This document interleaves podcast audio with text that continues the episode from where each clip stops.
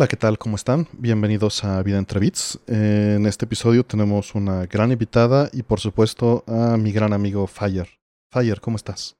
Muy bien, Artemio, gracias. Este, bien emocionado. Ya es, ya es mi catchphrase de, del show. Muy emocionado de estar aquí platicando contigo y con esta gran invitada. Y además doble porque vamos a hablar de un juego de Pokémon por primera vez. Digo, ya lo habíamos tomado como un detour en algún otro capítulo, pero en este es full de uno de Pokémon. Entonces, súper contento. Y pues con esta invitadaza de calidad, ¿no? Que se llama María José Félix. Es una compositora poblana que ha compuesto música original para diversos videojuegos. Más recientemente algunos tracks para Greek Legends of Ashure del estudio Navegante y el soundtrack de Lonesome Village del estudio Ogre Pixel. Actualmente trabaja como freelancer y como tester de audio en Industrias 343 en Halo Infinite. También es cofundadora de la comunidad de audio Game Audio Latam, que busca promover el trabajo de profesionales de audio en Latinoamérica y compartir recursos de Game Audio en español. ¿Cómo estás, Majo? Hola, muy bien, muchas gracias. Gracias por invitarme. Qué gusto estar aquí con ustedes. El gusto es nuestro. Es un... Sí, por completo. Sí, sí. Ya, teníamos rato este, platicando de, diferentes invitados e invitadas y siempre nos falta gente de música, ¿no? Que luego se esconden, creo. Eh, habíamos tenido al buen Brian que abrió uno de los primeros capítulos del podcast, ¿no? Pero desde ahí no habíamos tenido a alguien más. Así pasa. Somos conocidos por estar eh, todo el día con nuestros audífonos en la computadora. Está bien, hacen bien. Para mí la, música eh, es por lo menos el 50% de la experiencia siempre y es algo que, es, sumamente importante en, mi experiencia, ¿no? Le doy una prioridad muy alta en, los juegos en particular. Y, este, y siento que la mayoría de las veces, eh, incluso cuando me preguntan, ¿no? ¿Cómo invierto para un home theater, ¿no? Para la tele. Y le digo, 50% en audio, 50% en video. Porque, porque para mí se queda esa experiencia y la música me remonta a, un juego, ¿no? Me trae memorias eh, incluso eh, físicas, ¿no? Eh, emocionales, este, me transporta básicamente a la etapa en la que lo jugué. Entonces, muchas gracias por, por, por trabajo que haces y que hacen todos los músicos. Ay, no, muchas gracias. Qué palabras tan bonitas. Siempre es, es, la verdad es que es mi, es mi gol en la vida que la gente esté tarareando alguna de mis, de mis piezas. Es lo que más me gusta. Uy, pues ya se vienen varios proyectos en los que estás, entonces yo creo que es cuestión de tiempo. También con esto que estamos diciendo de la música, estaba recordando un comentario que alguna vez le escuché a Rami Ismail, este developer que era parte de Blambir antes de que se separaran, que me hizo, yo no había pensado tanto en la música, pero decía, si tú pones un juego de terror y le pones música de risa, o sea, como algo muy cómico, no te da miedo el juego nunca, ¿no? Sí, sí destruye completamente la, la inmersión y dice, pero si tienes un juego sin, sin sonido y le pones, aunque sea algo sencillo, elevas la experiencia, ¿no? Entonces, sí es una cosa bien valiosa que por desgracia muchos developers lo tomamos hasta en consideración hasta mucho después, ¿no? Este, allí es una, es una nota de disculpa a todos los músicos, este, y el, y como enaltecer este gran trabajo que hacen, ¿no? No, pues muchas gracias. Sí, creo que, creo que la música puede romper, como dices, puede romper la escena, puede romper el juego o puede llevarla a otro nivel. Sin duda. De hecho, algo que sí. A, mí, cuando me comentan que, que de repente nos escuchan mientras están jugando otro juego, y, todo el mundo es libre de hacer lo que quiera, pero a, mí sí me causa este shock porque sí es algo que yo nunca haría. Siempre me gusta jugarlo con su música. Hay juegos que luego ya los tienes muy familiarizados, pero sí es cierto que, Entiendo. que, que, puede ser complicado. A mí ni siquiera, yo, yo respeto el podcast, los, bueno, el de nosotros no lo escucho, pero otros, el medio de comunicación es lo suficiente que ni para manejarlo hago, ¿no? Porque me distrae tanto que, que me siento que puedo causar un accidente. Mm. Este, pero en algunos videojuegos de repente sí lo escucho, ¿no? De hecho, en este que vamos a hablar, en unos minutos, este, lo he hecho un par de veces. Pero antes de, me gustaría, Majo, que nos contaras alguna anécdota personal que tenga que ver con videojuegos. Sí, pues les voy a contar mi anécdota con el primer Animal Crossing, que fue uno de pues, los primeros juegos que jugué en, en el GameCube. Y a mí Animal Crossing me ha gustado desde siempre. Cuando conseguí ese juego, estaba yo muy emocionada y lo jugué por muchas, muchas, muchas horas. Pero pues es un juego que yo creo que se disfruta más cuando lo puedes jugar con otras personas, porque en ese juego pues tienes a las cuatro casitas y tú ocupas una de las casitas, pero vaya, puedes interactuar con las demás personas. Y yo no tenía nadie con quien jugar en, en mi casa. Entonces, cuando estaba yo, cuando tuve mi primer novio, hace muchos, muchos años, él tenía también un GameCube. Y para esto, este juego ocupaba toda una memory card del GameCube. Una memory card tiene varios slots para que tú guardes muchos juegos, pero este en específico traía su propia memory card de Animal Crossing con su estampita. Y me acuerdo que hasta tenía una rayita para que le pusieras tu nombre, entonces le puse Majo. Entonces yo le presté mi memory card para que él pues jugara con mi save del juego, porque yo estaba muy emocionada de tener a alguien que compartiera mi gusto por los juegos y que jugara con él. Pero bueno, entonces cortamos al, como al mes y ya, y, no lo volví a ver y fui muy triste por mucho tiempo, pero por, por mi juego. Y, y, entonces yo me llevaba mucho con su hermana, pero igual nos dejamos de hablar, nos dejamos de hablar. Y luego, unos, pero unos años después me invitó a su casa y entonces me dejó como sola en la sala o algo. Y en el librero vi que estaba ahí mi Animal Crossing y dije, ¿será? Y abrí y era mi memory card con mi nombre. Entonces dije, no, pues este es mi juego. Y lo guardé en mi mochila. y de ahí, pues ya, y nunca, nunca los volví, nunca les he volvido a hablar, nunca los he vuelto a ver, pero llegué a mi casa muy emocionada de que tenía mi Animal Crossing, lo conecté, puse el memory card y que me lo había borrado todo. Híjole. escucharte a mí suspirar desde hace mucho tiempo porque ya sabía que, estaba, que nos estabas llevando hasta esto, pero esperaba que no, tenía la esperanza de que fuera una historia feliz. No, fue una historia muy triste y lo tuve que volver a empezar, pero es que no es lo mismo. Fueron muchas horas decorando mi casita. Ya no quedó igual. y entiendo, ese, tipo de cosas son las que me llevan a decir, yo te hago el respaldo de tus juegos, tengo cómo leer todas esas memory cards y los puedo, te lo puedo entregar. Te iba a decir en un floppy, pero te lo puedo entregar en una memoria USB, te lo puedo mandar. En la nube, en lo que sea. Sí, sí, sí. Esa ansiedad, la entiendo, la, la entiendo. Sí. Hemos escuchado un par de historias, creo, de, de este tipo, ¿no? De, de, save files que se pierden, este, o que pasa algo y no lo recuperas. Yo, yo dejé de. Eh, aprendí a como amar el momento y a dejar ir como esto.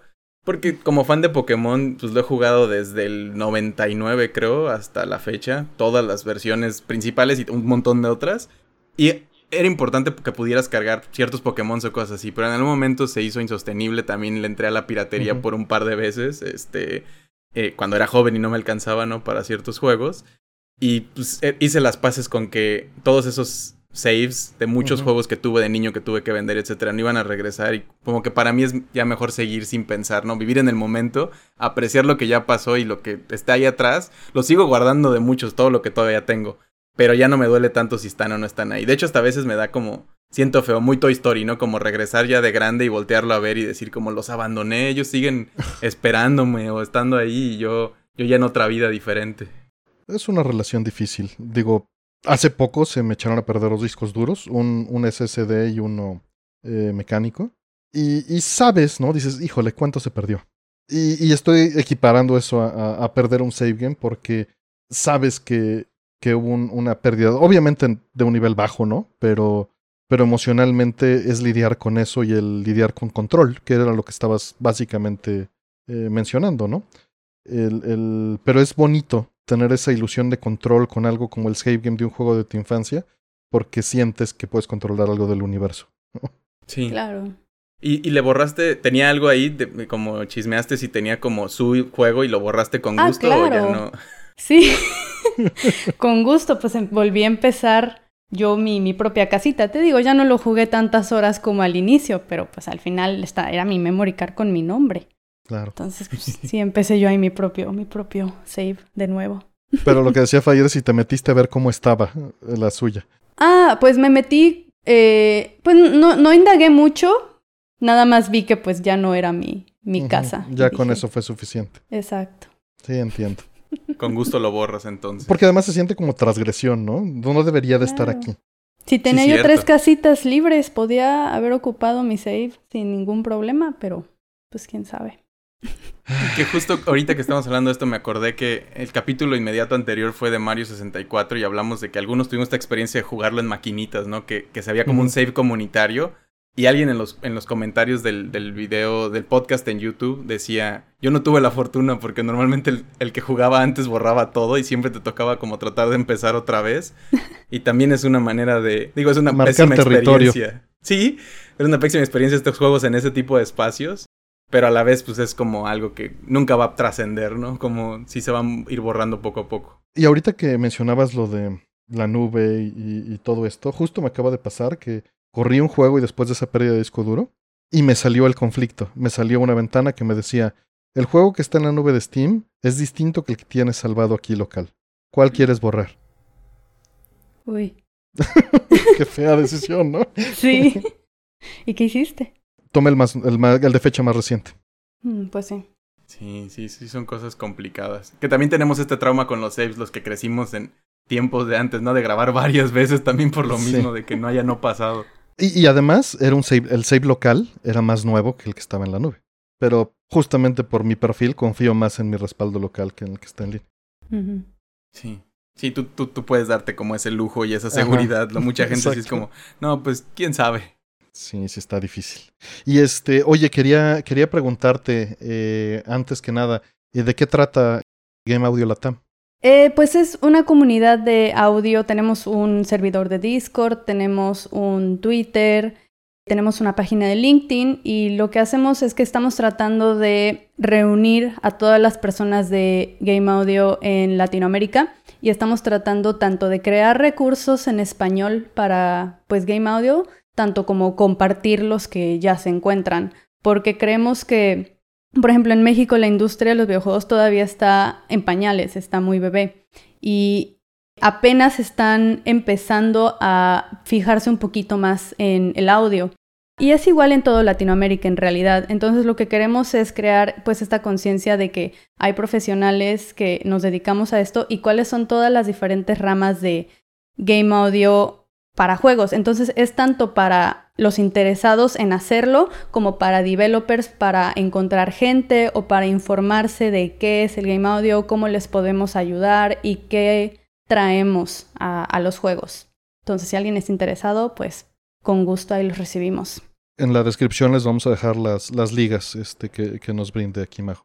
Sí, no, y es una gran chamba, ¿no? Porque yo que estoy del lado más de desarrollo general, este, luego sí viene gente muy específica y es bueno que pues la gente que le sabe a esa expertise, ¿no? Que sea la de audio, la de animación, la de 3D, etcétera, también tenga sus subcomunidades para, pues, para apoyarse y elevarse, ¿no? Y que pertenezcan también a las más grandes. Creo que es una chamba desde que yo vi que nació ese proyecto, como que me dio mucho gusto y le he estado dando seguimiento de manera superficial porque no es mi área de conocimiento, pero al menos para conectar, ¿no? Cada vez que me llega un músico, que es muy común esto en, en desarrollo, ¿no? Que los músicos te digan, oye, quiero brincar a juegos, vengo de cine, de TV, de, de la mm. carrera, etcétera, y me interesa, te hago tu música.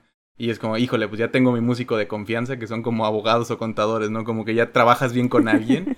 Pero aquí sí es esta comunidad donde puedes aprender más de otros músicos y además tal vez conseguir ese, ese camino hacia otros estudios, ¿no? Acércate, acércatele a todos. Y creo que es, sí es una chama muy valiosa. Muchas gracias. Sí, sí, sí no. muchas gracias. Ay, no, muchas gracias. Sí, también estamos tratando de abordar pues todos estos temas de cómo se consiguen los trabajos, ¿no? Porque pues es algo que, que también es luego complicado porque tú dices, como tú dices, luego pues ya los estudios ya tienen sus propios compositores, entonces pues cómo llegar a eso o pues cómo empezar a hacer diseño sonoro, que pues es otra área que se necesita. Uh -huh. Vamos a hablar sobre cómo hacer demo reels, sobre este hacer networking, todo todo esto. Las herramientas todo esto que es que divertido. Se pueden usar, ¿no? Exacto. Sí, porque contrario a lo que muchos puedan pensar, eh, una comunidad no es competencia, es apoyo mutuo. Sí. Es, es, terapia grupal, a veces les digo yo y, también. Sí, sí, sí. Ayuda, ayuda más de lo que creen. Sí. Y es muy importante que exista. Y pues en gusto se rompen géneros, ¿no? hay un montón de estilos y un montón de necesidades. Y de nuevo, por desgracia, muchos devs también es como, ay, pues bajo sonidos online y ya me funciona. Y es como, no hay nada como ponerle una música que está uh -huh. hecha para, para, la para esto que estás haciendo, ¿no? Para el proyecto. Y, y, lo hace sentir único, de nuevo, eleva la experiencia y sí le da un sabor muy diferente, ¿no? Y es bien bonito colaborar también con, con artistas de diferentes ramas para, para proyectos así. Entonces, búsquenlo, comuníquense, agréguense a estas comunidades y, y, pues eleven sus proyectos mutuamente, ¿no? Pero bueno, Exacto. antes de, de, seguirnos perdiendo en otras cosas, hablemos del juego que nos trajo a esta conversación. Eh, fue Pokémon Snap, el de Nintendo 64, aunque probablemente toquemos un poco del nuevo. Fue desarrollado por HAL Laboratory y publicado por Nintendo. De directores tenemos a tres, Yoichi Yamamoto, Koji Inokuchi y Akira Takeshima. Es un juego, o bueno, también en los, en los este, producers estaba Iwata, Satoru Iwata y Shigeru Miyamoto ahí relacionados, ¿no? Y Kenji Miki. De, del género, es una cosa bien extraña porque el género lo define, ¿no? Dice un shooter en rieles de primera persona de fotografía. Y que es como, pues sí, eso es el juego, ¿no? Estás describiendo precisamente lo que es.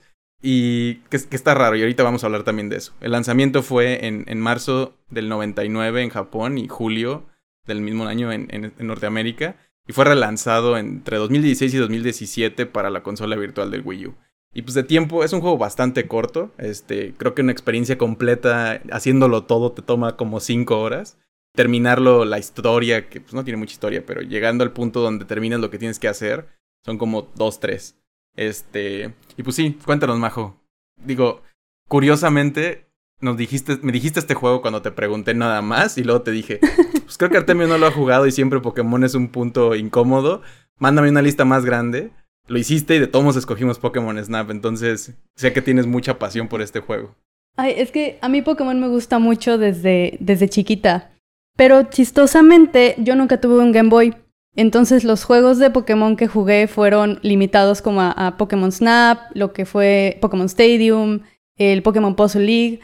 Entonces este juego, pues para mí es mucha nostalgia, porque pues lo jugaba cuando, cuando era chiquita, pero me da, me da como mucha paz, me da mucha paz jugarlo.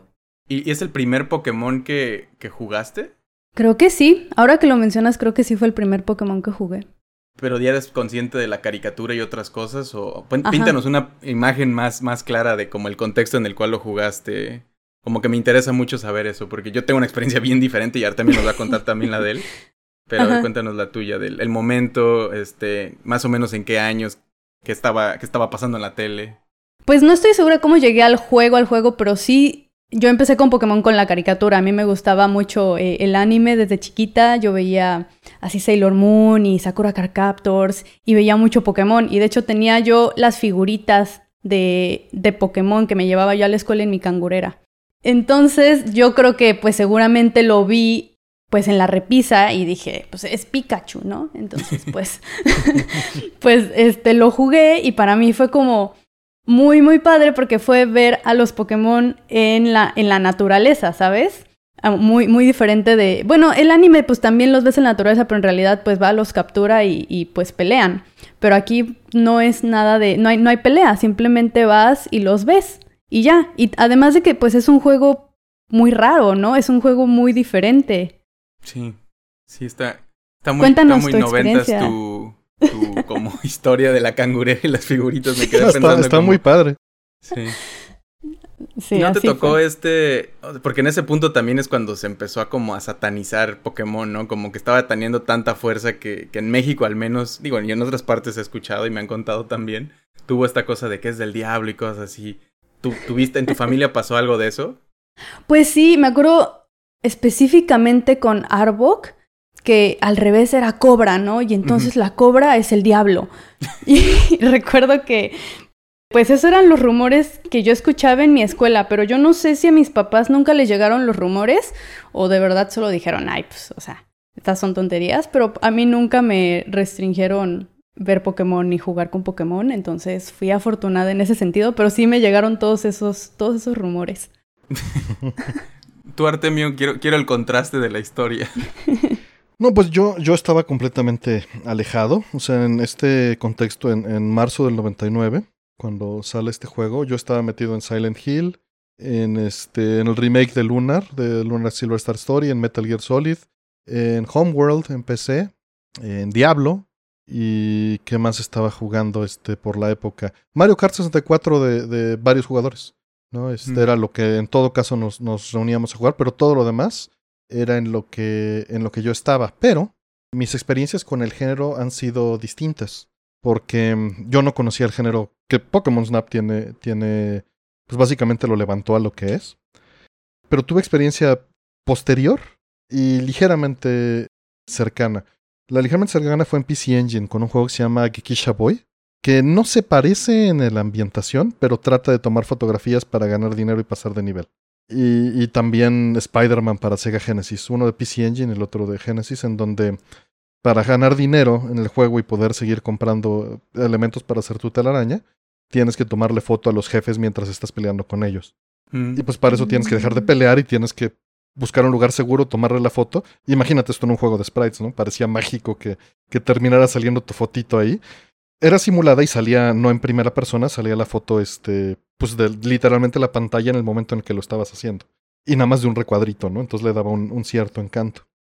Y Ge- Geisha Boy era, es un juego en el que pues tienes que andar esquivando cosas y tomar fotos de cosas chuscas que están pasando conforme el escenario va pasando. Se parece más porque está en riel, digamos. Es un side-scroller en rieles.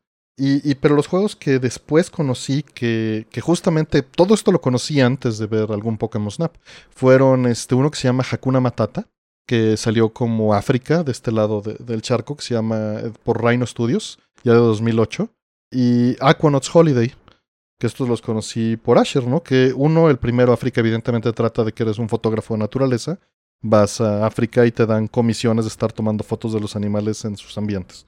Pero eres- estás más, sí, estás más libre.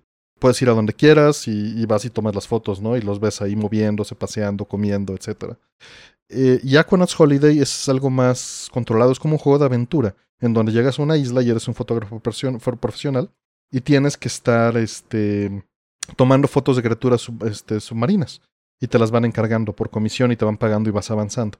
Pero eres libre de explorar el, arrecife de coral y conseguir más submarinos y conseguir este, y mejores tanques de oxígeno para ir tomando pues cada vez más alejado o en distintos ambientes.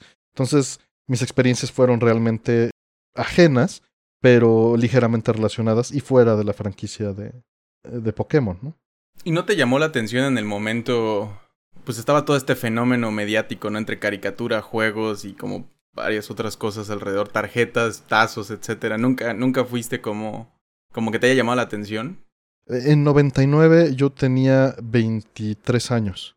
Entonces, este, no, estaba, estaba básicamente en el último año de la carrera y estaba metido, como te digo, en Silent Hill, en Metal Gear, Cosas de adultos. tratando de, pues eh, equivocadamente, ¿no? Pero, pero era, era como que lo que me rodeaba, así como, como tú lo percibías como algo sucediendo, para nosotros ya era como una división generacional que ya percibíamos que nos alienaba de que eso ya no era para nosotros. No era cierto. Sí. Veías que le estaba sucediendo, pero a los niñitos del momento, ¿no? Como de "Ah, es para ellos. Es para ellos y esto ya no es para mí. Y, y se sentía raro, ¿no? Pero al mismo tiempo se sentía adecuado porque tenías, o sea, tenía Silent Hill y tenía Metal Gear en la mano, ¿no? Pero una cosa no excluye a la otra, es cosa que pues con la edad te das cuenta. Claro. Yo, yo estaba haciendo memoria un poco de, de cómo pude haber llegado a él, ¿no? Porque, pues, como todas mis historias de juegos de Nintendo 64, siempre fue como a través de un primo, amigo o algo así. Este, entonces siento que tuvo que ser así. No lo pude terminar definitivamente. Y creo que siempre me quedé con ese trauma de, de este juego de fotografía de Pokémon, ¿no? Porque mi papá es fotógrafo y yo siempre he sido fan del medio.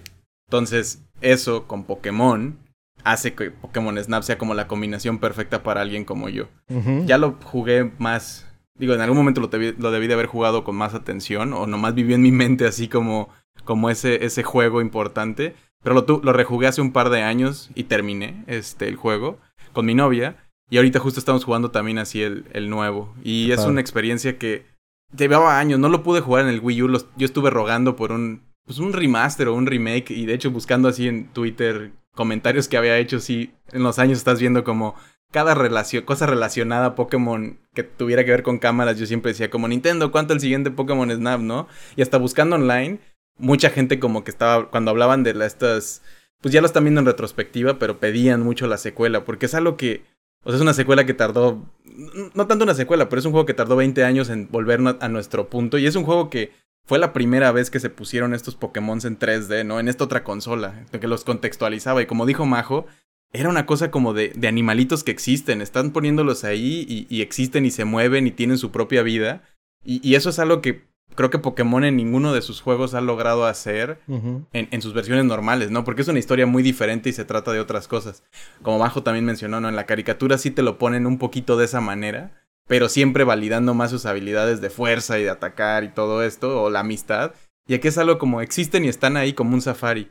Y creo que Iwata también mencionó esto otro, ¿no? De que pues tenían este juego de fotografías en HAL que no era de Pokémon, pero en retrospectiva Pokémon le, le embonó muy bien, porque pues, no era tan divertido tomarle foto a otras cosas. Entonces, sí, no sé, como que siempre ha sido algo como muy impactante para mí que no, no regresaran a tratar de hacer esta secuela, ¿no? Es como extrañísimo. E, y, teniendo tantas consolas que se hubiera prestado, ¿no? El 3DS, el Wii U, donde pudiera haber estado bien, se me hizo bien extraño que nunca lo hicieran. Sí, quién sabe quién, por qué tardó tanto para... Porque yo creo que lo estaban pensando para Wii U tal vez, pero pues llegó a, nosotros hasta ahorita, hasta el Switch. Sí, quién sabe, porque en Wii U sí lanzaron el, el original, ¿no? En consola virtual. Mm. Y también en, en, este, en Wii, ¿no? Y, y, cabe mencionar aquí, ustedes, digo, me imagino la respuesta, porque nuestra situación eh, geográfica así la dicta. ¿Tuvieron interacción con los kioscos de impresión de fotografías? No, yo no. Sí, yo tampoco. Pero estuve leyendo al respecto, ¿no? Que era con Blockbuster en. Digo, en Estados Unidos al menos. Y en, en esta tienda japonesa. En Lawson. Lawson, ajá. Ajá. Que, que para, para decirle a la gente un poquito, ¿no? Les llevabas tu cartucho, lo podías poner y como que hacían el. Jalaban las, las fotos, las imágenes que tenías guardadas y las podías imprimir. Creo que en Blockbuster era como stickers y en Lawson como fotos, fotos. Este, pero era todo un fenómeno que pasó en los 90, en el 99, ¿no? En, como ese verano. Sí, porque era, era un kiosco. Y el kiosco, digo, siempre me ha interesado lo que hay detrás, pero el kiosco dentro obviamente tenía un Nintendo 64 con el puerto de cartucho con su ROM para imprimir fotos y aceptaba tu cartucho aparte en un puerto extra para copiar tus fotos, eh, o sea, con un lector y copiarlas a ese otro Nintendo 64 y mandarlas a imprimir de un Nintendo 64. No es que hubiera una PC ahí adentro. Era un Nintendo 64 con una impresora conectada en el puerto 4 del control. Y, desde ahí te imprimía y se tenía que comprar unas tarjetas. Y las tarjetas este, tenían créditos para imprimirlas. Y pues por lo que veo fue sumamente eh, popular, al grado de que les voy a preguntar si este algo en un momento, pero esto se relacionaba y venía a, colación porque la versión de Wii U tenía un elemento online para permitirte esto con el servicio del message board. Te permitía tomar las fotos y publicarlas como si fueran las estaciones. Sí, sí, sí, está muy interesante. O sea, como muy bonito, ¿no? Y como tratando de recordar eso de una manera moderna. Y el nuevo lo anunciaron una impresora. Era lo que iba. Ah, ¿Ya, ¿Ya compraron su impresora? no. Creo que, creo que lo padre de este, de este kiosco es que era un, una mezcla entre un arcade y estos kioscos de fotografía donde tú ibas a imprimir tus fotos, ¿no? Entonces podías ir y podías jugar y podías imprimir ahí mismo lo que hacías. También, sí, de hecho. Tenía un demo para la gente que llegaba y podías desde ahí jugar, efectivamente. No lo había pensado así, pero tienes toda la razón, mejor. Y ahorita que dijiste esto de la impresora, alguien lo mencionó así también enfrente de mí, ¿no? Como Ah, y sacaron una impresora especial y es como, a ver, el Switch ya manda las fotos al teléfono. Esta impresora es una impresora normal de fotos. Pero tiene a Pikachu. Eh, no, definitivamente. Tiene otro, tiene sombrero diferente, pero este ya es algo que se, si quisieran imprimir sus fotos ya se puede hacer muy fácilmente con sin necesidad de esa impresora en particular, pero obviamente si pueden tener la de Pikachu, Fire, pues ¿cómo te van a ver los niños en la escuela? A ver, ¿vas a ir a GDC con una impresora sin branding? no, no lo había pensado, pero fuera de lo de Pokémon, el, poder tomar estas fotos tipo Instagram, ¿no? Con tus amigos e imprimirlas al momento es algo que puede ser muy bonito también. Y le das su copia. Ajá, le das su copia a cada quien. Sí, eso estaría padre, ¿eh? Pero si fuera de Pokémon. Sí, le daría estatus elevadísimo, por Supuesto, como por supuesto. El de las fotos de Pokémon.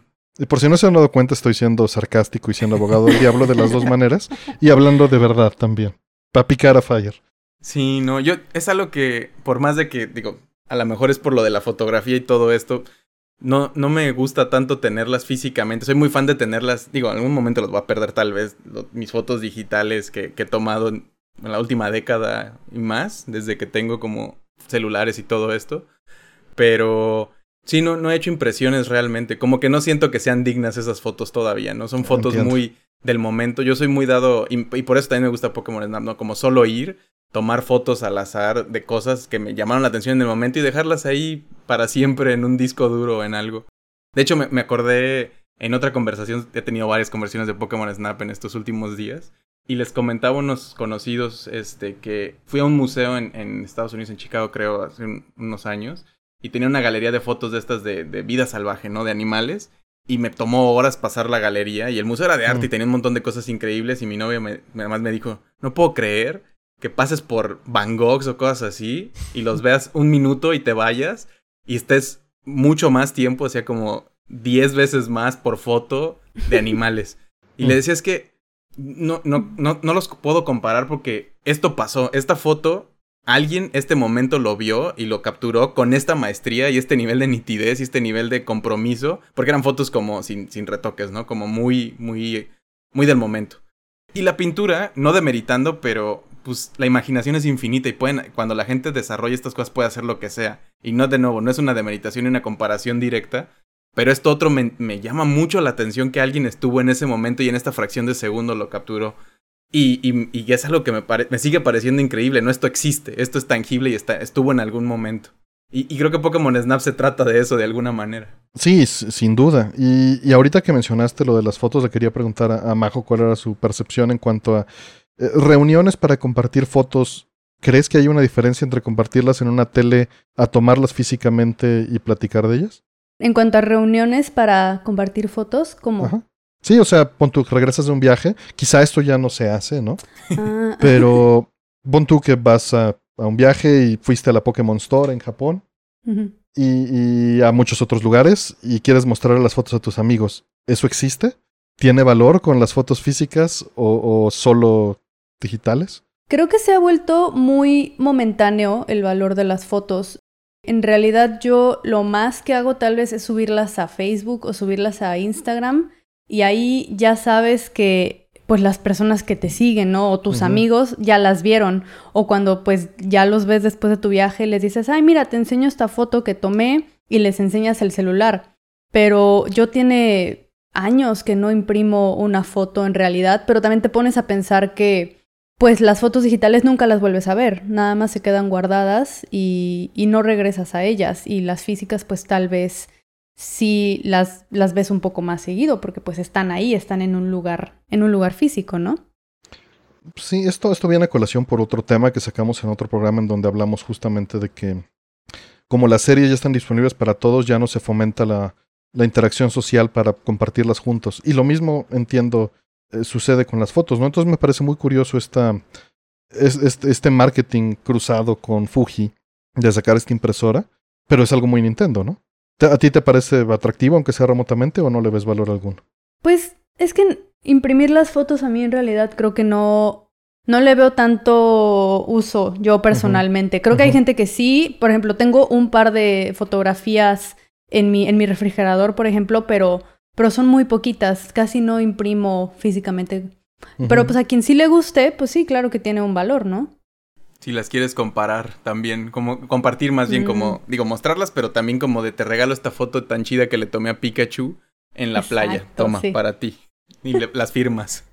Mis, mis padres este, tenían, digo, porque tienen muchos años que no sucede debido a la pandemia y otras cosas, en Halloween eh, les daban dulce a los niños y, y, nos pedían que ayudáramos a tomar fotos a todos los que iban y les, y les imprimíamos las fotos y se las llevábamos el año que entra. Entonces cuando regresaban encontraban sus fotos de cómo habían ido disfrazados el, el, año anterior. Y era un shock muy interesante, ¿no? Digo, tenemos muchas este, anécdotas que pues sí son duras de padres que regresan años después buscando las fotos de los niños. Pero en, en general es muy positivo. Pero también es una sorpresa muy interesante de, papá, ¿cómo le hicieron para sacarla del celular? Mm. Sí, no había pensado que pues los niños ahora no, esta materialidad, esta fisicalidad no les tocó, ¿no? De hecho, ni siquiera los niños, niños, ¿no? Ya hay adolescentes, este, que si no vienen de una familia que tendría, porque también mi experiencia personal es muy diferente porque siempre hubo fotos a mi alrededor, este, demasiadas, pero hay otra gente que pues no, nunca tuvieron cámara, ¿no? Porque pensamos que en algún momento fue un objeto muy de lujo y poco a poco se hizo algo accesible, ¿no? Y también era relativamente caro por toda la por los rollos y lo de irlo a revelar. A mí me sigue espantando, ¿no? Veo esta cámara de, de 120 dólares, la de Pikachu, y, y, de a dólar por impresión de foto, porque pues son, son de revelado instantáneo. Para quien tenga la edad es, es, es, de Fuji, pero es muy similar a una Polaroid, aunque sea un pecado decirlas en la misma oración. pero es una foto instantánea, ¿no? O sea, tú la imprimes en esa impresora en ese momento y se la entregas a la persona y es un revelado instantáneo, entre comillas, ¿no? Porque pues es una impresión, pero está como con revelado. Que es un movimiento que se ha dado en las últimas... Revive cada tanto tiempo, ¿no? Desde que se murió Polaroid como, como esa institución y ese, ese tipo de, de cámaras. Porque lo digital lo desplazó muchísimo y de hecho pues el filme también ya es, difícil, lo, lo, tienes que buscar con intención, ¿no? Ya no está en todas las tiendas como en algún momento. Este, y las cámaras que venden tampoco, pues ya no son de esa tecnología.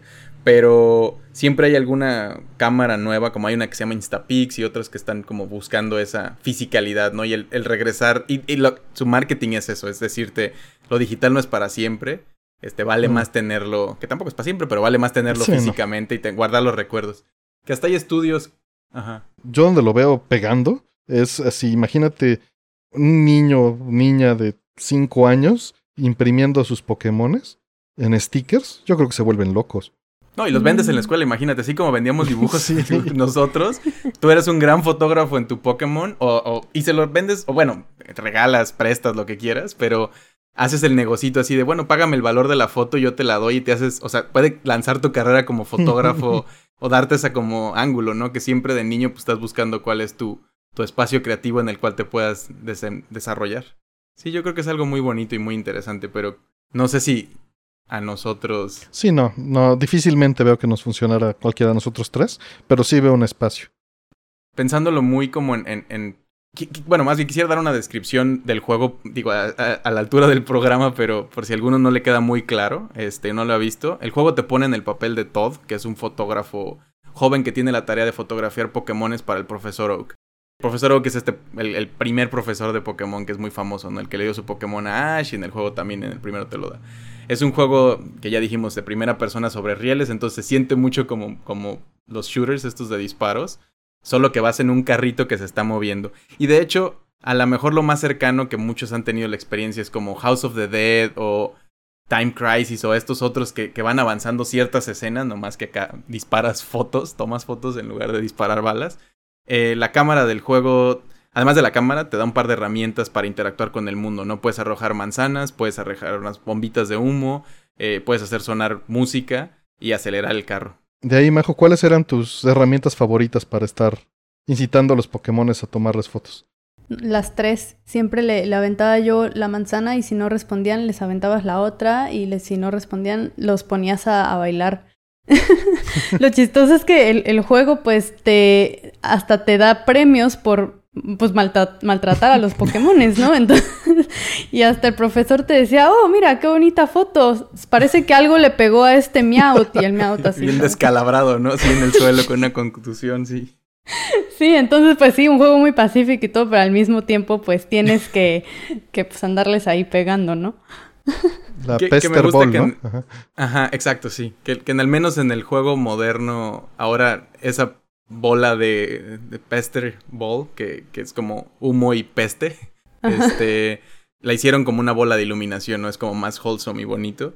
Que, que también para no incitar a que estés molestando. Los manzanazos siguen siendo parte de, creo que no se hubieran librado de hacer eso, porque no nada más es golpearlos, ¿no? A veces es guiarlos hacia algún lugar, este hacerlos interactuar con otra cosa, etcétera. Sí, no, completamente. Lo que, a mí lo que me sigue dando mucha risa es que hasta te da más, más puntos, digo, porque lo podrías hacer y hasta te podría decir el profesor, oye, eso no estuvo, no estuvo bien, ¿no? O te, o te quita puntos o algo, pero no, te da más puntos. Entonces, pues tú tienes que, tienes que seguir.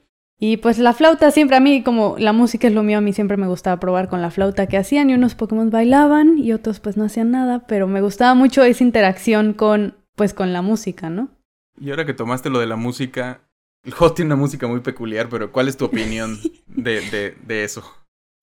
Creo que es adecuada para, para, el momento en el que es, porque son, son loops muy pequeños y son un poco tal vez extraños, pero creo que todo esto es porque pues justamente es un cambio para Pokémon en, en su género, ¿no? Están probando algo nuevo, entonces pues probaron algo nuevo con la música y pues, pues ahí está, ¿no?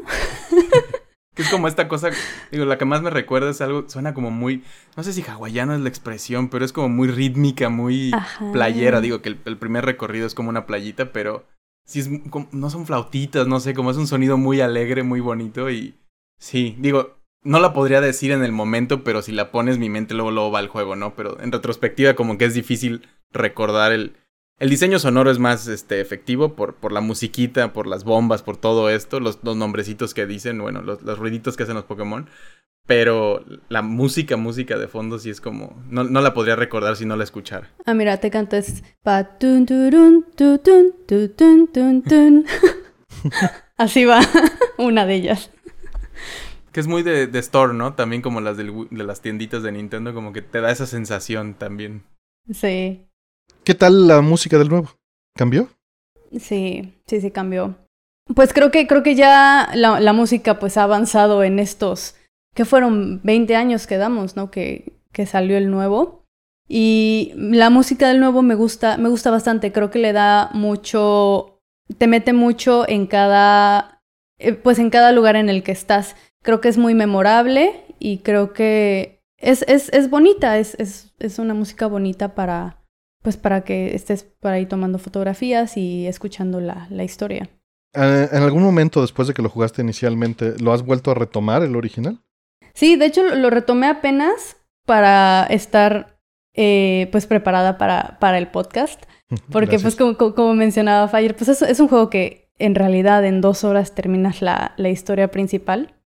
Y, y pues eh, no, yo creo que envejeció bien, ¿no? Es, tienes que tener tus expectativas de que pues es un juego que, que fue hace 20 años, que las gráficas obviamente no van a estar a la par con lo que está ahorita, pero creo que hicieron algo muy bien con la tecnología que tenían en ese momento uh -huh. y dio paso a, a, pues lo que a otros juegos o a lo que es ahorita el nuevo el nuevo Pokémon Snap.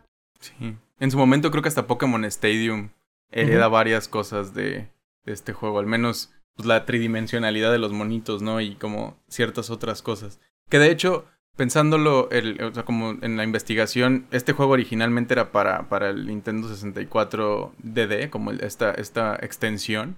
Uh -huh. y, y, su nombre código era Jack and the Beanstalk, como en honor a este cuento de, de Juanito y las habichuelas mágicas, creo que se llama acá.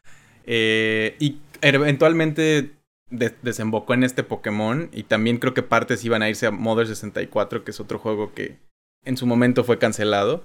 Y en el, en el título de entrada se ve como eso, ¿no? Dice Jack and Beanstalk o algo así como en, entre los logos de Nintendo y HAL sale eso, que es una referencia a este nombre clave que se tenía antes. Cuando, pues lo que decía Iwata en este recuerdo, ¿no? Que el juego no era de, Pokémon, era de otras tantas cosas. Y al final era como, pues no, la gente le interesa mucho Pokémon.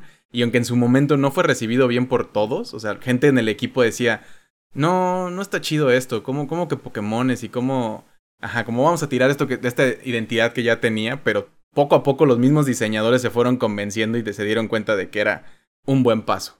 Claro, sí. Lo que sí es que yo creo que una, una de las cosas que creo que han mejorado es su la manera en la que hacen el rating de las fotografías porque sí recuerdo en el pasado que de pronto tenías nada más como el pie de un Pokémon de espaldas y te decía, wow, qué padre, ¿no? Y luego tenías otro pues este de frente y así y te decía, mmm, pues está bien.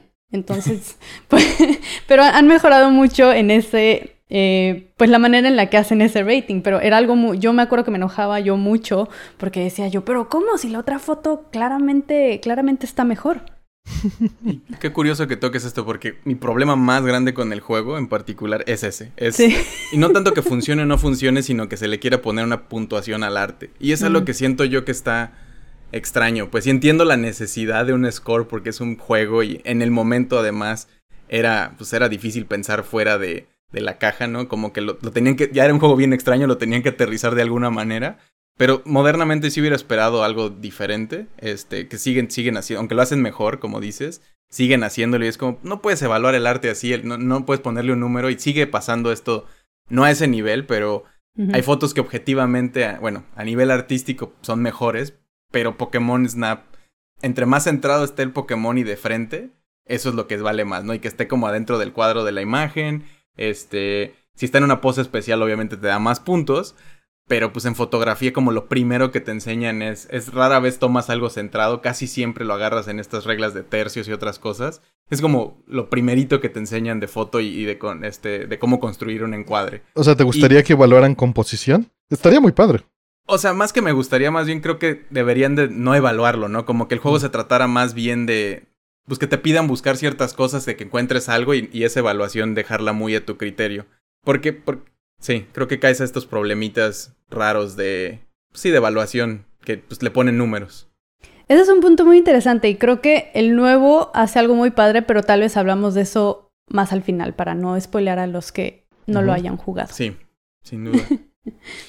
Dentro de las cosas que quería, bueno, terminando lo que estaba diciendo yo de cómo se trata el juego, justo después de tomarle las fotos, el profesor te pide que selecciones una por Pokémon. Bueno, antes era diferente, pero cuando seleccionabas una de un Pokémon se apagaban todas las otras que lo tuvieran. Este, y luego hace esta evaluación donde es pose, dónde está en la foto, si hay más Pokémones, etc.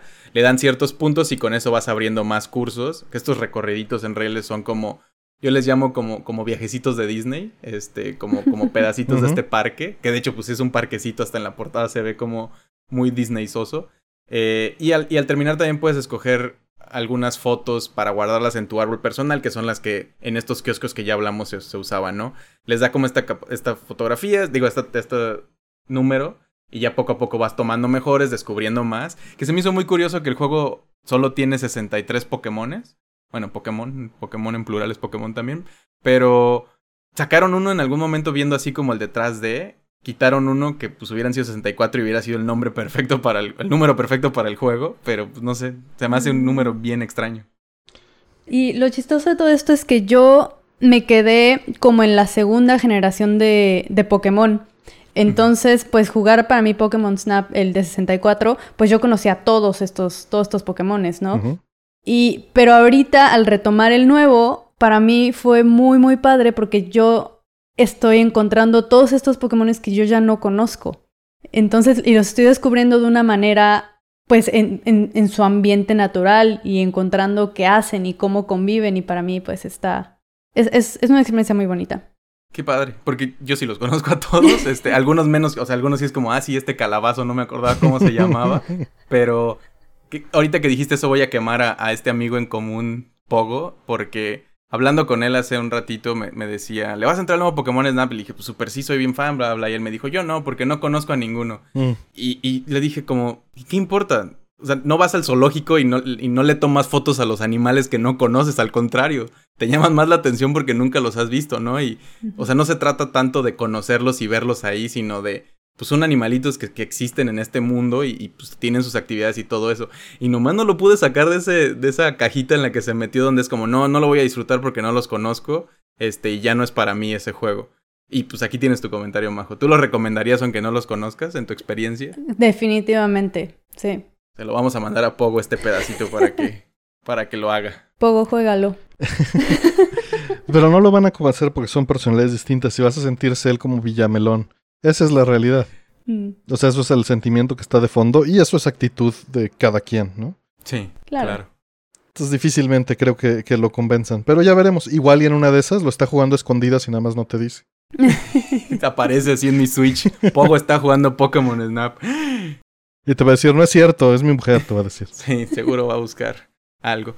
Estaba, estaba recordando y mencionaste un par de juegos parecidos pero diferentes, eh, Artemio. Yo, mi trauma con, con, el tipo de género y el juego fue tanto, y no sé si fue alrededor de cuando anunciaron que iba a existir esta secuela o antes, pero me puse a buscar varios que me llamaran, que me llenaran esa necesidad en el momento. Le entré a uno que se llama Umurangi Generation, que es un juego como distópico cyberpunk rarísimo donde también eres un fotógrafo profesional que estás en este mundo está como entre una guerra rara, con una estética muy PlayStation 1, PlayStation 2, como poligonal cuadradesca.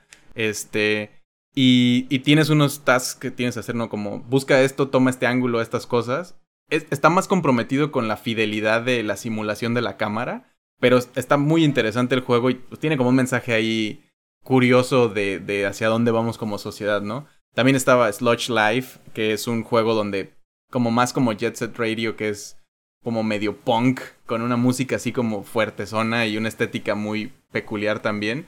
El juego no se trata de fotos, pero para grafitear más bien paredes, es de lo que se trata. Pero tienes, la cámara es lo que te dice hacia dónde ir y tienes como estos ángulos bonitos también para tomar. Y no sé, como que le estuve escarbando de más y había uno relativamente nuevo también que se llama Voxnax, que, que es de este estudio indie de, de Chicago, si mal no me equivoco, que hicieron el de este Octodad, que es un mm. juego ahí como medio extraño. Y Boxnax es un juego donde es una combinación de animales, de, de insectos con botanas. Y también les puedes tomar fotos y los tienes que capturar. Está como muy inspirado en Pokémon y estas cosas. Pero también va en su propio camino. Entonces, los estuve probando todos esos para llenar ese hueco que Snap no me estaban, que no me estaban dando ese nuevo. Pero al final ninguno es lo que me, como lo que me gustaría a mí. Y, y, siempre he dicho también como creo que voy a tener que hacer mi propio Pokémon Snap.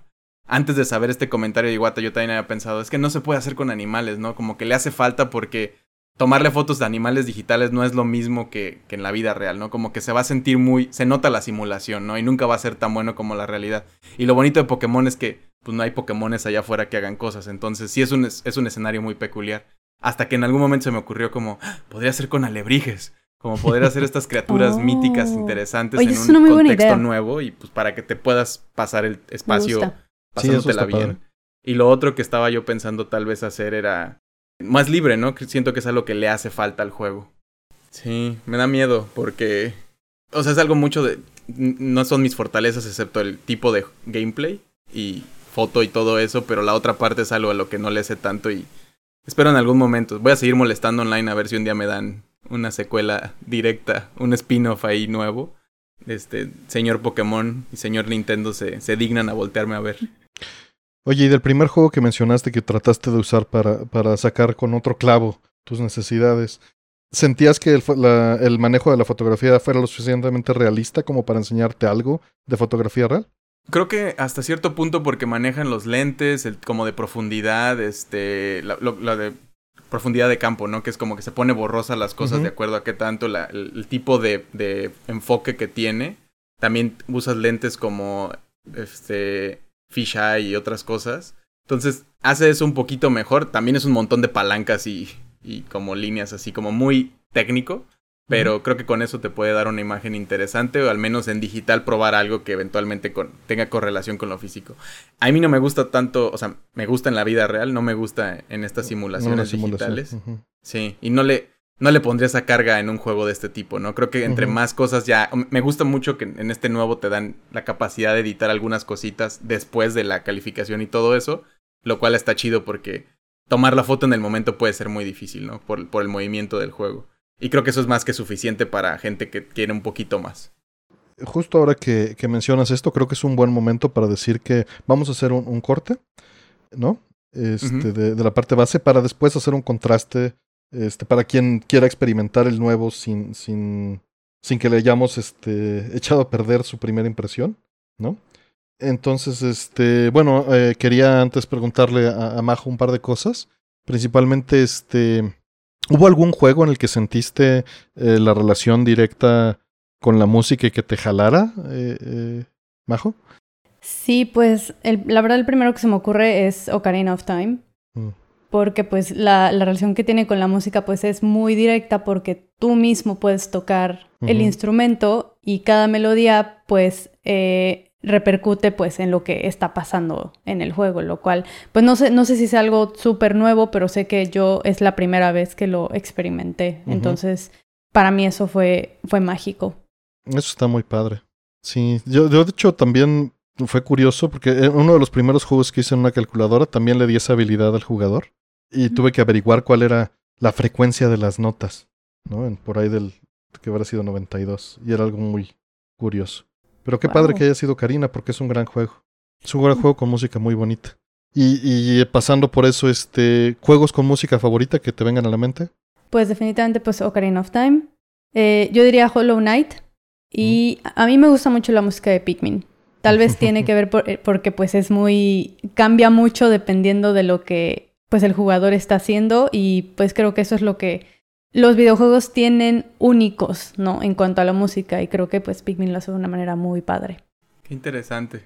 Porque siento que Pikmin es algo.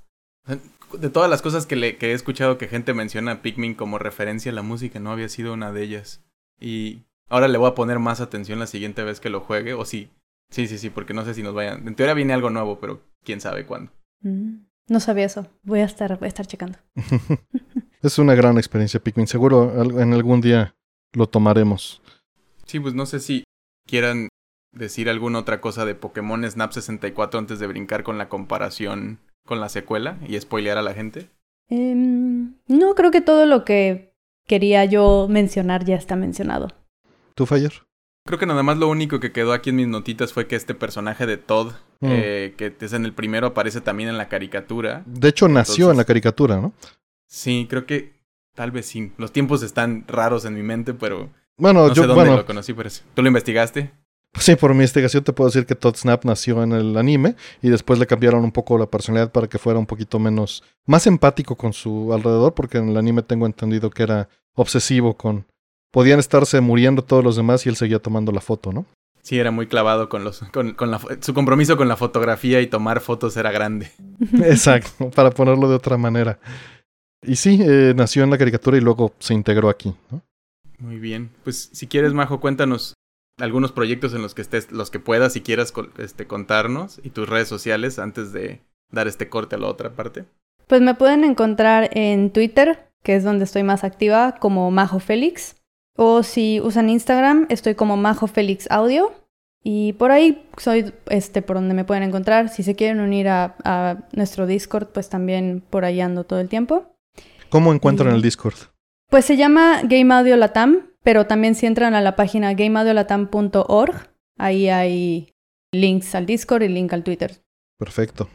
Pues muchas gracias. eh, para quienes nos, para quien no se vaya a seguir, pues les agradezco habernos escuchado este momento. Gracias, An- Majo. Antes.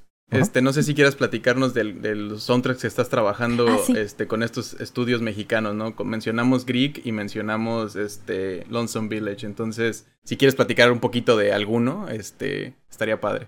Sí, pues les puedo platicar de, pues de Greek. eh, soy, hay dos compositores para Greek y yo soy eh, una de ellos. La música la grabamos con una orquesta, con la, creo, creo que fue la Filarmónica de Puebla hace, hace ya un ratito. Y pues es, es, fue, un, fue un proyecto muy importante para mí porque fue grabar con la orquesta de mi lugar natal. Qué padre. Y fue en realidad pues el primer como soundtrack grande que yo tengo para, para un juego pues más grande. Greek es el primero y ahorita estoy trabajando con Lonesome Village que es de el estudio Ogre Pixel que son de Aguascalientes y el videojuego se, se hizo un Kickstarter para, pa- para fondear el, el videojuego y conseguimos bastante buen apoyo y entonces estamos muy felices con eso y estoy haciendo la música también. Esta es música completa eh, por mí. Y acabamos de anunciar que lo vamos a sacar en Xbox y lo vamos a sacar en Switch. Wow. Y pues a finales de este año. Qué cool. Felicidades. Sí, Este, enhorabuena. sí. Me, me acuerdo que, que me estaba presumiendo el, el equipo de Greek cuando estaban haciendo esto de la orquesta. Eh, y, y suena increíble, ¿no? Es, es, es algo que, suen- que, que se ha hecho mucho en, en algunas partes de los videojuegos, pero creo que a nivel México no sé si antes habían... Alguien había tenido ese, ese impulso y la, la capacidad de, de buscar ese tipo de nivel. Y me da mucho gusto que, que lo estén haciendo y ya, ya, quiero, ya quiero escucharlo y ya quiero jugarlo también. Felicidades. Sí, la verdad fue, fue- muchísimas gracias, ¿no? Fue una experiencia muy padre y también pues sí estoy emocionada de que se estén tomando estos pasos más para, para indies porque es, es difícil no solo en México, sino en Mm. indies en todos lados. Música en vivo es complicado y me da mucho gusto que pues Grig haya podido lograr esto y creo que el resultado lo va a valer 100%. Excelente. Oye, ¿y va a haber este versión de, del soundtrack que pueda comprar la gente aparte? Eh, todavía no sabemos. Ok, ojalá. Ojalá se dé. No, porque obviamente sé que, que son pasos que se van dando, que se van a, son puertas que se van abriendo, cerrando según el, el manejo, ¿no? Claro. Me da confianza que es publicado el juego o va a ser publicado por Team 17, entonces con suerte alcanza una audiencia bastante más grande de lo que estamos acostumbrados a ver acá también y eso hace que se generen estas llamémosle necesidades extras de soundtracks y versiones físicas y todo eso que cada vez también se ven más y más en, en, en Y- esta y, industria. digo, la ventaja es que para el soundtrack bien puede ser en otro lugar. Obviamente dependerá de acuerdos y de otras cosas, pero hay muchas posibilidades hoy en día, ¿no? Sí. A mí me gusta que demostremos que se puede hacer en México, porque creo que eh, yo me tardé mucho en empezar en la industria de los videojuegos. Yo vengo del cine, pero creo que en parte fue porque yo no sabía que se podía hacer juegos. No sabía que cualquiera podía hacer juegos Mm. y no sabía que se podían hacer juegos en México. Entonces, pues cuando empecé a descubrir esto, fue que pues quise, quise entrarle. Pero en realidad para mí hacer un juego era pues Nintendo allá en Japón. Claro. Sí, sí, una historia que se repite entre muchos developers de acá, ¿no? Efectivamente, algo que se ha, sido un tema recurrente en el podcast también. Que qué bueno que esté cambiando, ¿no? Que se le esté dando la vuelta con, con gente como ustedes. No, pues muchas gracias. Sí. Pues bueno, sin más, podemos dar, si de aquí llegaron, muchas gracias a todos los que nos están escuchando. Artemio, tus redes también. Yo estoy como Artemio en Twitter y en jonkerachico.net pueden encontrar algunos de los proyectos en los que estoy trabajando. ¿Tú, mi estimado Fire? Yo estoy como arroba FireDev en Twitter e Instagram, que son las que más uso. Y pues no olviden comentar en los videos de YouTube de Vida Entre Beats para o darle like y compartir y todo eso en las plataformas de podcast si se puede hacer reviews este siempre es muy apreciado y leemos todos sus comentarios y nos da mucho gusto todo todo el, que nuestro barrio nos respalde no y pues bueno ahora sí respondemos lentamente pero respondemos sí y a partir de aquí ahora sí vamos a hablar de pues no spoilers pero vamos a tomar más el tema del segundo juego Ajá, del cambio. comparación directa sí. Pues una de las cosas que yo quería mencionar era justo respecto a las fotografías que estabas mencionando, Artemio, que pues estaban estos kioscos en los que los podías imprimir, pero ahora lo que pasa es que las puedes compartir en redes, puedes ponerle sus diferentes stickers y creo que eso pues es, digo, lo hablamos un poquito, pero es este cambio de, de generación, ¿no? En, en, vez de imprimir tu fotografía, ahora la, le pones stickers, la compartes en redes, las vuelves, hasta las vuelves meme, ¿no? Básicamente. Con todos estos filtritos, ¿no? Y stickers y un montón de cosas que también te permite meterle muy como Instagram. También amplía eso. Y tiene su propio...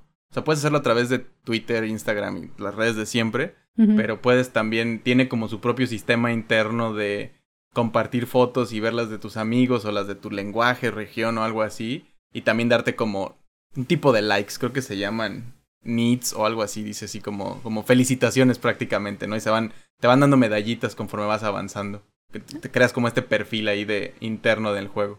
Sí, exacto. Sí, es, es jugarle a esta nueva generación en la que todo es social, todo tiene que ser social, ¿no? Eh, digo, está bien, lo he explorado un par de veces. De hecho, otro amigo que ha estado aquí en el podcast, este Daniel Mastreta, está en el top de, creo que en el top 3 de, de mis amigos de las fotos.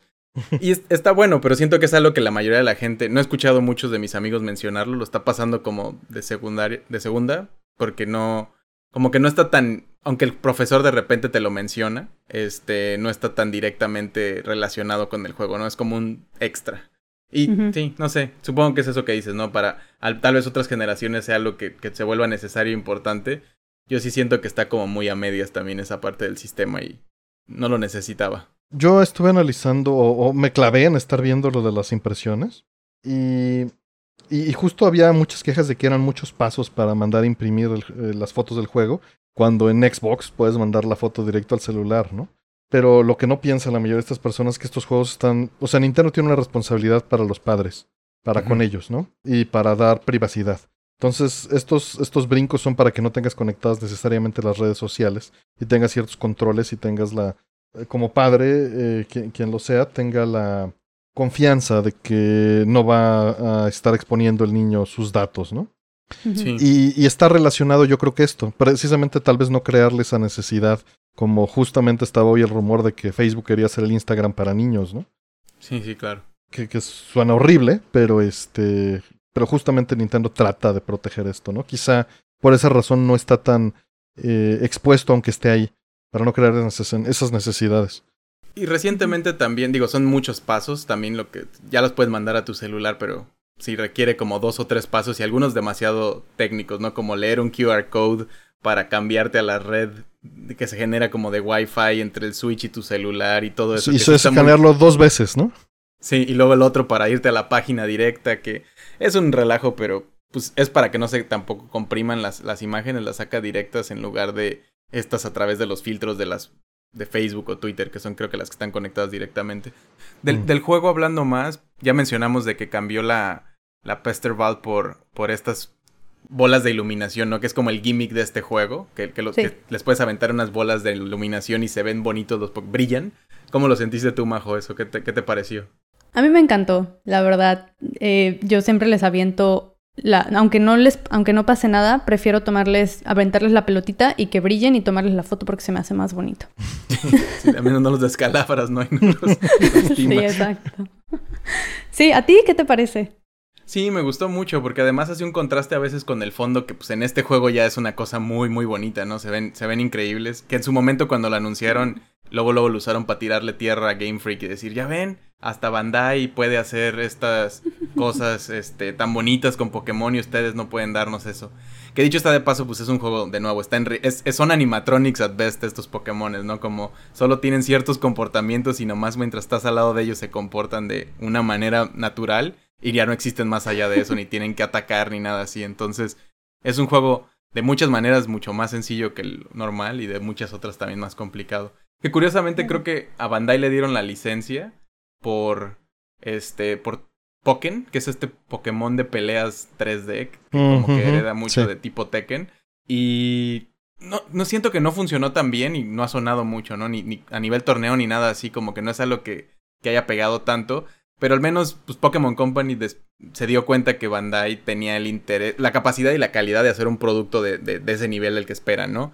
Después de eso le dijeron, bueno, pues se ganaron el respeto. ¿Qué quisieran hacer? No sé de dónde salió, estuve tratando de buscar la idea de Pokémon Snap, pero creo que sí lo pidió Bandai, así como, ¿podemos hacer un Pokémon Snap? Y fue como, pues si quieren, no, no vemos por qué, pero pues dense nos demostraron que pueden hacer la chamba y yo creo que deben de estar bastante contentos con el resultado porque para los que todavía estén dudosos, al menos desde mi perspectiva, si les gustó mucho el de 64 les va a encantar este. Es pan con lo mismo, es, es un, el, si esto es un tech demo el de 64, porque es cortito y está muy básico, este es como la versión completa del juego, ¿no? Son muchas más horas, muchos más recorridos, muchos más Pokémon, este, y un poquito más de mecánicas y de interacciones y cosas. Entonces, si es una expansión a lo que habíamos visto en el original. Si acaso a mí me quedan a deber que me hubiera gustado ver cosas diferentes, ¿no? Como una innovación de alguna manera. Creo que es un buen paso a, recordar el juego. Y a lo mejor si funciona bien y la gente le gusta, ya puedan darnos algo, una evolución del género después. Majo, no sé qué, si lo recomendarías tú. Sí, no, completamente. Creo que añade muchas cosas buenas y era una de las cosas que quería yo comentar, como los retos que es justamente eso que tú mencionabas, que no te gusta que le pongan una calificación a las fotos y lo que están añadiendo ahorita son retos, que te dice, bueno, ¿por qué no buscas qué Pokémon hizo tal cosa? Entonces tú tienes que ir y buscar qué Pokémon lo hizo tomarle la foto y entonces ya no te califican la foto como algo artístico, sino solo tu pues tu habilidad de haber resuelto ese, digamos, rompecabezas, ¿no? Que entonces tú le aventaste la manzana y el Pokémon bajó y entonces le tomaste la foto. Sí, porque están, para contextualizar a la audiencia, ¿no? Es, es una cosa como muy narrativa en el juego. Tienes varios personajes, tú escoges tu personaje y tu avatar y luego hay otros dos niños que están con el profesor de este juego que sí es uno especial. Y entre los tres como que te van diciendo, ah, y aquí hay unas manzanas quemadas buscar, podrías buscar qué Pokémon hizo eso. O por acá se ven unas huellas misteriosas, como que te avientan así como dices, unos rompecabezas puzzles, unos hints nada más ahí. Y, es tu chamba ir en el, en, el, en el riel y buscar este, en el recorrido qué es lo que pasó. Y tienes que interactuar con las herramientas en el mundo para detonar eso. Y además tomar una foto. No la mejor foto, pero pues que sí capture la esencia de lo que te están pidiendo, ¿no? Creo que, bueno, no sé, pero creo que eso sería más o menos lo que tú estabas buscando, que en vez de que te dieran calificaciones, pues solo tomaste la foto y la encontraste y ya. Lo cual a mí me gustó mucho. Los retos creo que fue algo que le añadieron muy, muy padre. Sí, solo que mi queja con eso sería, o sea, si es lo que... Artemio, no te rías. Yo siempre voy a encontrar un problema. No, y la verdad es que sí funciona muy bien, solo que no es parte del juego directo, no es como un submenú en un lado. Ah, sí. Como es una parte secundaria, digamos. me gusta mucho que lo usan como tutorial también, ¿no? Para guiarte a cosas especiales porque justo la manera de evaluar las fotos no, no nada más es en números y ya, sino que puedes tener hasta cuatro poses diferentes que están evaluadas en estrellitas y además tiene, depende de la pose y la cercanía y todo eso, ya si, si las estrellas son de bronce o de diamante o algo así. Y, y esto te guía como a situaciones especiales de los Pokémon, ¿no? Como echando fuego, brincando, atacándose entre ellos, cosas curiosas y lo hace muy, muy bonito. Si acaso, esto lo, mi queja es que no es el gameplay normal, sino es como una extensión. Y también es bien difícil detonarlo. Yo, yo he estado buscando como las cosas en los rieles y no me, nomás no la encuentro a veces muchas cosas y me frustra porque también son un montón, son como 200. Pero sí se lo aprecio y lo voy a, es la siguiente parte que quiero jugar. Va. Sí, no, también, ahorita mencionaste que puedes elegir cuatro fotos en vez de una. Y yo batallaba mucho con eso, con el de 64. Porque entonces decía, bueno, pero me quiero quedar con la foto de Pikachu con globos o con la foto de Pikachu surfeando, ¿no? Y entonces creo que esto fue, fue, fue muy bueno que añadieran cuatro poses diferentes y entonces puedes tener cuatro fotos de, de cada Pokémon. Y son sí son estas cuatro como, a veces pueden ser como poses muy parecidas por la calidad y todo eso y la manera en la que lo miden, pero también, igual que en el anterior, tienes este álbum personal que te da acceso como a, o a espacio de como 100 fotos o algo así, que tú puedes ir guardando las de tu recorrido, retomar las fotos, que es algo que medio mencioné antes, pero te dan la opción de después de cuando ya vas a descartar todas las fotos que tomaste, si quieres puedes volver a tomarlas, como que tiene una foto más grande del espacio, del momento, y puedes inclinarla, encuadrar mejor, acercar, alejar, este, meterle ahí algunos detallitos, ¿no? De cómo, qué tan borroso está, la, profundidad del enfoque, brillo también, y unos filtros raros como de, siluetas. Y pues puedes hacer como algo más artístico y más, más bonito, y puedes guardar esa, la versión original, en tu álbum personal. Y también si llegas como yo a pasarte de ese límite, te, te, dice que si quieres puedes ampliarlo a como 500 fotos. Entonces, si hay un espacio suficiente para que la estés guardando y todo esto en el juego, ¿no? No en el Switch aparte en el álbum de, la consola, que después también puedes muy fácil exportarlas a la consola para exportarlas a tu celular, para imprimirlas en la impresora de Pikachu, que ya hablamos antes. Pues es que también está relacionado al, cambio tecnológico, ¿no? Eso, que qué bueno, ¿no? Que tengas esas opciones. Sí, creo que curiosamente Junichi Masuda, que es este, es una de estas figuras importantes de Pokémon, le habían exigido a Pokémon un Pokémon Snap siempre, ¿no? Y todo el tiempo lo decían. Y él dijo que hasta creo que hicieron una como encuesta alguna vez y Pokémon Snap fue el 2 en la lista de lo que más quisieran ver los fans. Que se me hace rarísimo que no lo hayan hecho antes de nuevo. Y, creo que es por aburrición de la misma gente, ¿no? Como, ah, no, qué huevo hacer un juego así, mejor vámonos a otro lado.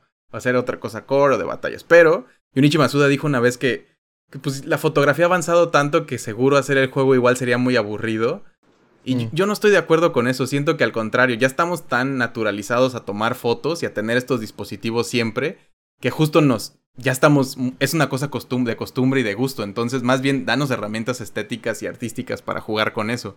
Creo que... ¿Sabes? Yo creo que tal vez se refería a... O sea, yo cuando, cuando me hablas de actualizar, veo como en Animal Crossing integraron el celular. Que obviamente es, es muy, como, como siempre has dicho, wholesome y, muy Nintendo. Pero de todas maneras lo sentí invasivo, ¿no? De no quiero tener un celular en una isla. Y, y, que me esté sonando, ¿no? Y que me metan las millas a fuerza. Y tal vez se imaginaba este escenario donde tenías que tener tu Instagram y tu feed y tenías que ser popular y ganar likes. Imagínate lo horrible que sería eso. Sí, no. Ese meta no me, no me gusta, pero Sí, por, fortuna la fórmula sigue funcionando muy bien y esta reevaluación y este como modernizarlo, ¿no? Que se vea con gráficas de ahora, con todas estas brillitos y cositas, con 800 Pokémon que tiene a la mano, que no sé cuántos tenga el juego nuevo, pero son más de 200 creo. Ajá. Y pues sí es, sí es bastante bueno. O sea, siempre hay una sorpresa y comparándolo con el Snap original, como que de repente sí pienso como, todavía hay más y todavía hay más. O sea, como que es, una grata sorpresa. Y es un juego muy bonito. Si de nuevo, si les gustó el anterior, creo que es un. No deberían de pensarle tanto y, y échense este cuando puedan y quieran. Este, si no, pues digo, todo este podcast les podrá tal vez cambiar de opinión. Igual no es su juego, ¿no? Si es una cosa muy extraña, sigue siendo un juego de tomar fotos de Pokémon que pues, está raro en concepto. Fuera de eso, no sé si hay algo más que quisieras comentar, Majo, que te recuerdes de la comparación directa. Mi última, digamos, esta sí es queja es que en el primer Pokémon Snap, en el del 64, la flauta tenía diferentes melodías. Y en este nuevo solo tienes una. Y entonces, pues. Y, los Pokémon reaccionaban diferentes, tenían como diferentes bailes o hacían algo. Y en este, pues solo hay un, solo hay una melodía. Entonces. Y, está fea, ¿no? Suena como tono de celular, así como molesto. que digo, lo entiendo en el contexto del juego porque sí te molesta el Pokémon y lo hace algo. Pero, pero es bien molesta, de repente sí suena como este, como un celular sonando, como ya cállate, no quiero que suenes. Sí, sí, sí, sí, total. Pero sí, como tú, como tú lo mencionas, es, es un juego muy, pues es muy relajado, ¿no? Es muy relajado, es tranquilo, vas, tomas fotos un ratito y ya, y lo dejas y regresas al día siguiente. Tiene, como último detalle, también tiene más biomas, ¿no? Me gusta decirle biomas a estas áreas, este, tiene la playa, tiene arrecifes, tiene el mar, tiene las profundidades, tiene cuevas, tiene hielo, fuego, volcán, etcétera. Entonces, parecido al anterior, pero como, de nuevo, con muchas más. Y tiene cambios de, de rutas en el mismo que también el anterior lo tenía. Pero aquí como que tomas decisiones al vuelo, ¿no? De repente tiene esta también función nueva que es Research, que te permite hacer como un escaneo en el área. Que Pokémon reaccionan a eso también. Pero te, te indica información nueva. Tiene como un sistema de gameplay un poquito más elevado, complejo, este, comparado con el anterior. Y, y, tiene también noche, tarde, día, etcétera. Entonces, ver los mismos lugares, los Pokémon en, en, diferentes escenarios, ya dormiditos porque ya era de noche, etcétera, como que es muy bonito también verlo así. Y, y el juego con, en su historia también me acabo de acordar es, el otro no tenía una historia muy compleja, no era nomás haz esto y no lo necesita. Este hace un trabajo un poquito más elevado, más grande, este, en, en, contarte un algo, ¿no? Si tienes este personaje que va haciendo algo para el profesor, que sí está buscando como el, la razón de algo. Y no es muy complejo tampoco, no es su, no es su área de fuerza, pero pues le, le echaron ahí ganitas para, para hacerlo único y especial. Estoy completamente de acuerdo con todo lo que dijiste. y siempre, digo, a quien no le haya dado una oportunidad a juegos de este tipo, es una experiencia interesante. Obviamente no va a ser una experiencia intensa. Digo, sí me imagino a quien le intense y se enoje si no le sale la foto como quiere, pero, pero no es la intención, ¿no? Como dicen, es relajar, es pasear, es sentirte en, en un espacio mental distinto. Muy zen. Uh -huh. te, iba, te, iba, a preguntar, Artemio, si te convencimos. ¿Le vas a entrar o, o no? Todavía no. Eh, no sé. No sé porque el detalle, o sea, mi problema es que difícilmente tengo tiempo para jugar. Mi backlog es enorme y mis recursos son muy limitados pero no dudaría este probarlo. Es, es posible que, que, con mis sobrinos este, tenga la oportunidad de, de, experimentarlo. Velo como ejercicio, como pasear en el parque. Sí, Súbete una sí, bici sí, estática esa, esa y es la tomas parte fotos. que sería interesante. Lo malo es que tampoco me doy tiempo de eso en el mundo real y tengo que hacerlo también. Digo, el espacio también no, no sirve, ¿no? El espacio en pandemia en el que estamos. Tal vez por eso me atrajo tanto uh -huh. ahorita el juego, porque pues estás afuera, ¿no? Estás en un safari, cosa que pues ya es un poquito ajena. sí, Animal Crossing cubrió esa necesidad también. También. Y esto se siente, se siente así. Esto lo siento más como un viaje a la playa, ¿no? Y cambiar completamente tu espacio mental. Sí, completamente. Pero este, innegablemente se escucha interesante. El asunto será encontrar un espacio en el, en el backlog y, y en la economía para hacerlo. Pero no estoy, no estoy negado a ello, simplemente no está alto en mis prioridades, mi estimado Fire. Sí, lo entiendo. Pero, pues le quería agradecer muchísimo a Majo el, el que viniera a compartir con nosotros el, el, juego y sus experiencias.